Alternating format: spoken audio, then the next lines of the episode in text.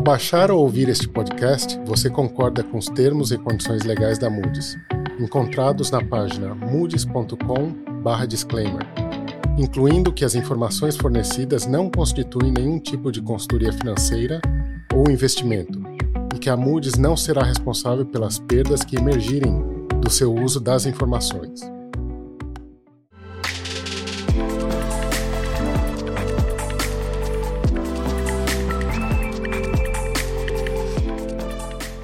Olá, bem-vindos ao nosso primeiro podcast da Moody's em português. Ele faz parte de uma nova série de podcasts que estamos transmitindo em espanhol e português. A gente pretende falar sobre tendências de crédito para a América Latina. Meu nome é Marco Schmidt, eu sou diretor da equipe de análise de empresas não financeiras da região. E hoje eu serei o seu anfitrião nesse episódio, onde a gente vai falar sobre preços altos de commodities, inflação e os efeitos na qualidade de crédito das empresas. Para o episódio de hoje, eu chamei o Eric Rodrigues, ele é analista sênior de empresas não financeiras, e o Lucas Viegas, ele é analista sênior de instituições financeiras, e a gente vai conversar sobre como a América Latina vai continuar se beneficiando sobre os altos preços de commodities e como os altos preços de alimentos e energia influenciam os níveis de inflação e, por consequência, as taxas de juros na região. Eric, eh, qual o lado positivo do preço alto de commodities e, tem algum país na América Latina que tem sido mais beneficiado? É, oi, Marcos, tudo bom? É, bom, em relação ao, ao, preço das commodities, assim, obviamente que uh, aqui na América Latina a gente tem várias é, economias né, que são exportadoras, então é, isso tem sim é, beneficiado é, as economias uh, locais. E aí, só lembrando um, um, pouquinho aqui, a gente viu o preço das commodities avançar bastante desde o final de 2020, né, quando os países começaram a sair de todos aqueles lockdowns e restrições que tinham começado lá com a, com a crise uh, da Covid, né? E também teve um segundo choque agora no início de 2022 com, a, a, com o conflito na Rússia e Ucrânia, né? Isso levou um choque especialmente nos mercados energéticos. É, então, assim, a gente está falando aqui de aumento de preços tanto de, dos, das commodities agrícolas é, como petróleo é, e também é, metais. Né? Então, nesse cenário, a gente vê o Brasil é, como grande beneficiado aqui na América Latina é o único país que apresenta um aumento gradual na produção de petróleo, é, enquanto outros países apresentam uma estabilidade, o México até uma redução. É, o Brasil também é um grande exportador de minério de ferro, soja e milho. E na região a gente vê outros países como o Chile, por exemplo, se beneficiando dos altos preços de cobre, é, que está tá ligado aí a uma demanda também na parte de transição energética, é, produção de veículos elétricos. A gente vê é o Peru se beneficiando de um baixo custo de produção de cobre, zinco e outros metais preciosos. A Colômbia, né, que tem o, o, o se beneficia dos altos preços do petróleo e carvão. E, por fim, é a Argentina, que se beneficia na parte de produção agrícola, principalmente aí o trigo. Uhum. É, e na, na parte de produção agrícola, a gente tem observado um grande aumento de preços para o consumidor nesse sentido também, né? Isso daí a gente tem percebido é, nós mesmos, né? Quando eu, por exemplo, fui no supermercado esse final de semana, eu vi o preço do leite extremamente alto, né? É, é, é uma coisa aqui que assusta, acho que todo mundo, né? Mas é, como você acha que daqui para frente, né, levando em consideração que o Brasil e a Argentina em especial se beneficiam, né, é, do preço das commodities agrícolas, soja, milho, trigo, são todos produtos que afetam o, o consumidor, e, e, e, como deve se comportar né, os preços dessas commodities daqui para frente. Tá, boa. É, não, o leite é um bom exemplo, mas acho que tem vários exemplos, né, é, é, quando a gente vai no supermercado. E eu acho que um ponto assim que a gente não pode esquecer é que os custos também para os produtores subiu bastante, né? É, então, especificamente falando do leite, é, é, os produtores têm que né, investir na silagem, adubar as pastagens, e a gente viu que o preço dos fertilizantes foi algo que subiu bastante. É, e aí trazendo isso para o mercado de soja e milho, né, a gente entende assim que o custo é, dos fertilizantes subiu para cerca de 38% na safra atual, comparado com cerca de 23, 24% histórico. Então, assim, é, esse, é, há um aumento geral de custos uh, também né, para pro, os produtores, mas o que a gente enxerga é que é, o aumento de preço tem compensado, tá? Então, isso realmente é, beneficia é, o Brasil, é, beneficia a Argentina, como você mencionou. Agora, o que, que a gente olha em termos de trajetória de preço? A gente imagina que os, houve um pico agora em 2022, tá? Do preço das commodities. É, e a tendência é que é, esses preços aí vão uh, se uh, uh, reduzindo, né? mas isso depende de uma produção em que ajude a equilibrar a oferta e demanda. A gente ainda enxerga né, uma oferta e demanda apertada. Ah, então, assim, no longo prazo, realmente a gente espera uma redução nos preços, mas é, isso depende aí do, do, do, da oferta e da safra, ah, e obviamente isso ajuda a mitigar isso, é, esses, essas vendas né, ainda ajudam a mitigar o preço e o custo maior dos produtores. Legal. É, Eric, eu, eu, deixa, deixa, eu perguntar aqui para o Lucas, enquanto isso, o, o, no caso dos bancos, né, o que, que a gente deve esperar né, da performance deles com esse cenário que a gente está co conversando aqui de inflação alta e prolongada, na verdade, e essa, esse aumento acentuado nas taxas de juros aí que a gente está vendo em praticamente todos os países da América Latina, né? Claro, obrigado, Marcos, pela pergunta. É, os bancos da América Latina eles já navegaram é, por, por, cenários de alta inflação e altos juros, então eles já estão bem adaptados é, para navegar nesse cenário. O que a gente viu no passado é que eles já têm, eles têm uma habilidade aí comprovada de conseguir repassar as altas do, do, do custo de captação para o cliente final. Então, obviamente, para o cliente final além do aumento lá do supermercado, você vai ver um aumento na, também nas taxas de juros vindo aí para impactar ainda mais a renda dele, mas em contrapartida, obviamente, a renda dele já está comprometida, então a gente pode ver aí um aumento na inadimplência. A gente já está vendo alguns países convergindo para níveis perto do pré-pandemia, mas obviamente aí vai de depender de como cada país reagiu ao longo da pandemia para tentar mitigar os efeitos da mesma na, na inadimplência dos bancos.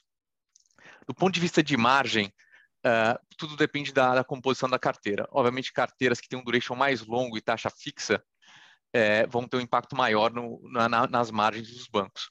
Obviamente, eles vão reprecificando ao longo da, das novas safras, mas bancos que têm taxas mais fixas e portfólios com, com famílias de produto, como imobiliário, consignado, que tem a taxa um pouco mais travada, ele vai ter uma dificuldade nesse repasse ao longo do, do período. Já carteiras mais flexíveis, como corporate, é, a carteira das grandes empresas, é, que em geral já é, são taxas float, essa, esse repasse vai ser mais fácil. Agora, Lucas, esse, essa questão da taxa de juro aumentando, a inflação corroendo o poder de compra, isso daí pode ter aí uma, um efeito na decisão do, do consumidor aí, por exemplo, em adquirir um apartamento novo. Como é que você acha que isso vai é, se desenvolver daqui para frente? Vai ter uma diminuição nessa parte de crédito imobiliário? Como é que as pessoas em geral vão encarar isso? É, a gente vê um cenário de juro alto, inflação alta, a gente vê, obviamente, uma diminuição na atividade e na demanda. É, o preço do, do crédito imobiliário ele, ele, ele, tem subido um pouco mais devagar ao longo do, do, do período, mas obviamente a demanda tende a diminuir. A gente vê um crescimento do crédito, especialmente aqui no Brasil, também um pouco mais lento, especialmente para o próximo ano.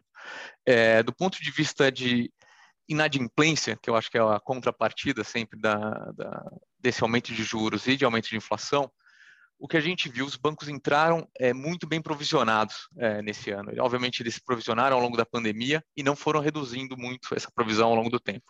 Então, a gente vê banco, os bancos com balanço bem é, protegido é, para entrar nesse, nesse momento, ao mesmo tempo que a inadimplência não subiu tão rápido ao longo da pandemia. Então, a gente, o que a gente tem visto agora é a inadimplência voltando, especialmente aqui no Brasil, onde o, o aumento de juros acho que foi mais alto na região, é, para níveis mais próximos do, do, da pré-pandemia, nem todos os balanços dos bancos, mas uh, ele já chega no nível mais é, próximo ali de 3,5%, 4%, que é, é, era próximo do que a gente via ali antes da pandemia chegar.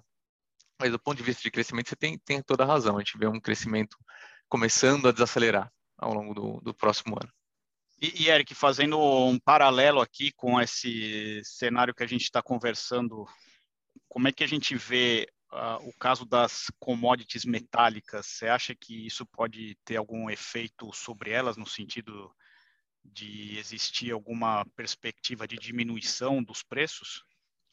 É, eu, eu acho, ah, assim, ah, em relação às commodities metálicas, assim, de forma geral, né, acho que o raciocínio é, é similar no sentido de que é, regularizando os mercados, a tendência de que o preço é, manere um pouco, né, fica um pouco mais baixo é, em relação ao que a gente viu em 2021 e 2022. Agora, em, em relação às, a essas commodities, eu menciono principalmente aqui o caso do minério de ferro, né? O caso do minério de ferro, uma, assim, é uma é a segunda commodity mais relevante na pauta de exportação brasileira, né? Atrás apenas da soja, então é muito relevante aqui para a região. É, e tem também, é, eu acho que a, o minério de ferro está muito ligado à demanda pela China, né? É, então, o que, que a gente observa aqui? Pelo lado da oferta, há uma gradual retomada nos níveis de produção é, nacional é, e ajudando né, na oferta global, mas, por outro lado, é, tem uma desaceleração na produção de aço, né? principalmente aí na China, por causa dos lockdowns que a gente viu lá no início do ano e um enfraquecimento no setor imobiliário e de construção. É, então, assim, os fundamentos apontam realmente para esse caminho aí de, de preços um pouco mais, mais, baixos, como a gente já vinha esperando, né? Esses preços convergindo aí para um patamar de mais ou menos 100 dólares a tonelada. Legal. E, e, Lucas, você disse ali brevemente, né, que cada país encarou a, a, a situação de forma diferente, digo, o setor financeiro dos países, né? Então, é, o que, que você quer dizer exatamente com isso? Você consegue dar alguns exemplos dos países e como que eles estão é, reagindo a, a, a, esse cenário de alta inflação, alta taxa de juro? Claro, é, os países eles reagiram diferente à pandemia. Então, por exemplo, o Chile teve o, os saques do fundo de pensão, o Brasil teve as renegociações que não foram entrar no combinado de implência, então cada país reagiu de alguma forma e acho que eles saem da pandemia com perspectivas de crescimento diferente. Como o Eric comentou bem, vários países aqui são exportadores de commodities, têm, vão se beneficiar do ciclo. Então a gente vê Colômbia com crescimento forte, Peru com crescimento forte. O Chile, acho que é, é um caso à parte por conta da incerteza política, mas também vai ter algum, algum nível de reação econômica mais forte que Brasil e México. Então, Brasil, por exemplo, a gente viu o Brasil com uma atividade um pouco mais reduzida, assim como o México, e ao mesmo tempo os bancos ajustando as velas é, nos seus portfólios para navegar esse período de é, renda mais baixa das famílias para ser comprometida com crédito. Então, eles vão ajustar a, as carteiras para famílias mais seguras ao longo do período, obviamente com um detrimento à margem, mas vão continuar crescendo e mantendo a rentabilidade. Já o México, por exemplo, os bancos foram um pouco mais conservadores ao longo da pandemia, então eles reativaram o crescimento de crédito um pouco mais para frente, então mais para o ano passado. E quando a gente vê eles crescendo esse ano, eles vão crescer provavelmente até mais acelerado do que relativamente ao PIB do que outros países e tomando um pouquinho mais de risco, mas muito mais por uma volta mais tardia. Já o Chile, ele continua, como teve esses saques que eu mencionei, ele se beneficiou muito, então a inadimplência ficou super baixa e continua, tá ali por volta de 1, 1,5%, e ele vai continuar expandindo, e ele lá no Chile tem uma peculiaridade que ele tem um pedaço da carteira do crédito, que é substancial, dos bancos, que é linkada à inflação, é, é vinculada à inflação. São unidades de fomento. Então, ele se beneficia aí também na rentabilidade desse lado. Já o Peru, ele tomou uma atitude um pouco diferente, ele renovou os pacotes é, da pandemia, chama Reativa Peru, então para pequenas empresas, então a gente deve ter ali a inadimplência sendo controlada, por um lado, por esses, esses programas, ao mesmo tempo que a rentabilidade que esses programas é um pouco mais baixa, deve impactar um pouco a rentabilidade dos bancos. Já a, a, a Colômbia, como eu mencionei, acho que é onde a gente vê o crescimento mais forte para os bancos ao longo do ano, e a inadimplência lá bateu o pico em 2020, porque eles reagiram de uma forma um pouco diferente à, à pandemia, e agora a gente está vendo os bancos crescendo, com esse crescimento ele dilui uh, as carteiras uh, que estavam em inadimplência, a gente viu uma redução da inadimplência, agora a gente deve ver uma manutenção, mas o banco continuando crescendo e com muita rentabilidade. Então, na verdade, os bancos, é, apesar de ter esse componente em comum de inflação alta e, e, juros altos, eles entram nesse período com perspectivas um pouco diferentes em cada país. Não, a gente fala de um momento diferente em cada do ciclo de crédito em cada um deles. Ótimo, Lucas. É, pessoal, eu, eu, eu vendo aqui que o, o nosso tempo, infelizmente, está acabando para essa conversa. É, mas obrigado os dois por participar e eu espero que a gente possa encontrar de novo numa próxima edição aqui do nosso podcast. Obrigado. Muito obrigado, obrigado. Marcos. Um grande abraço. Um abraço.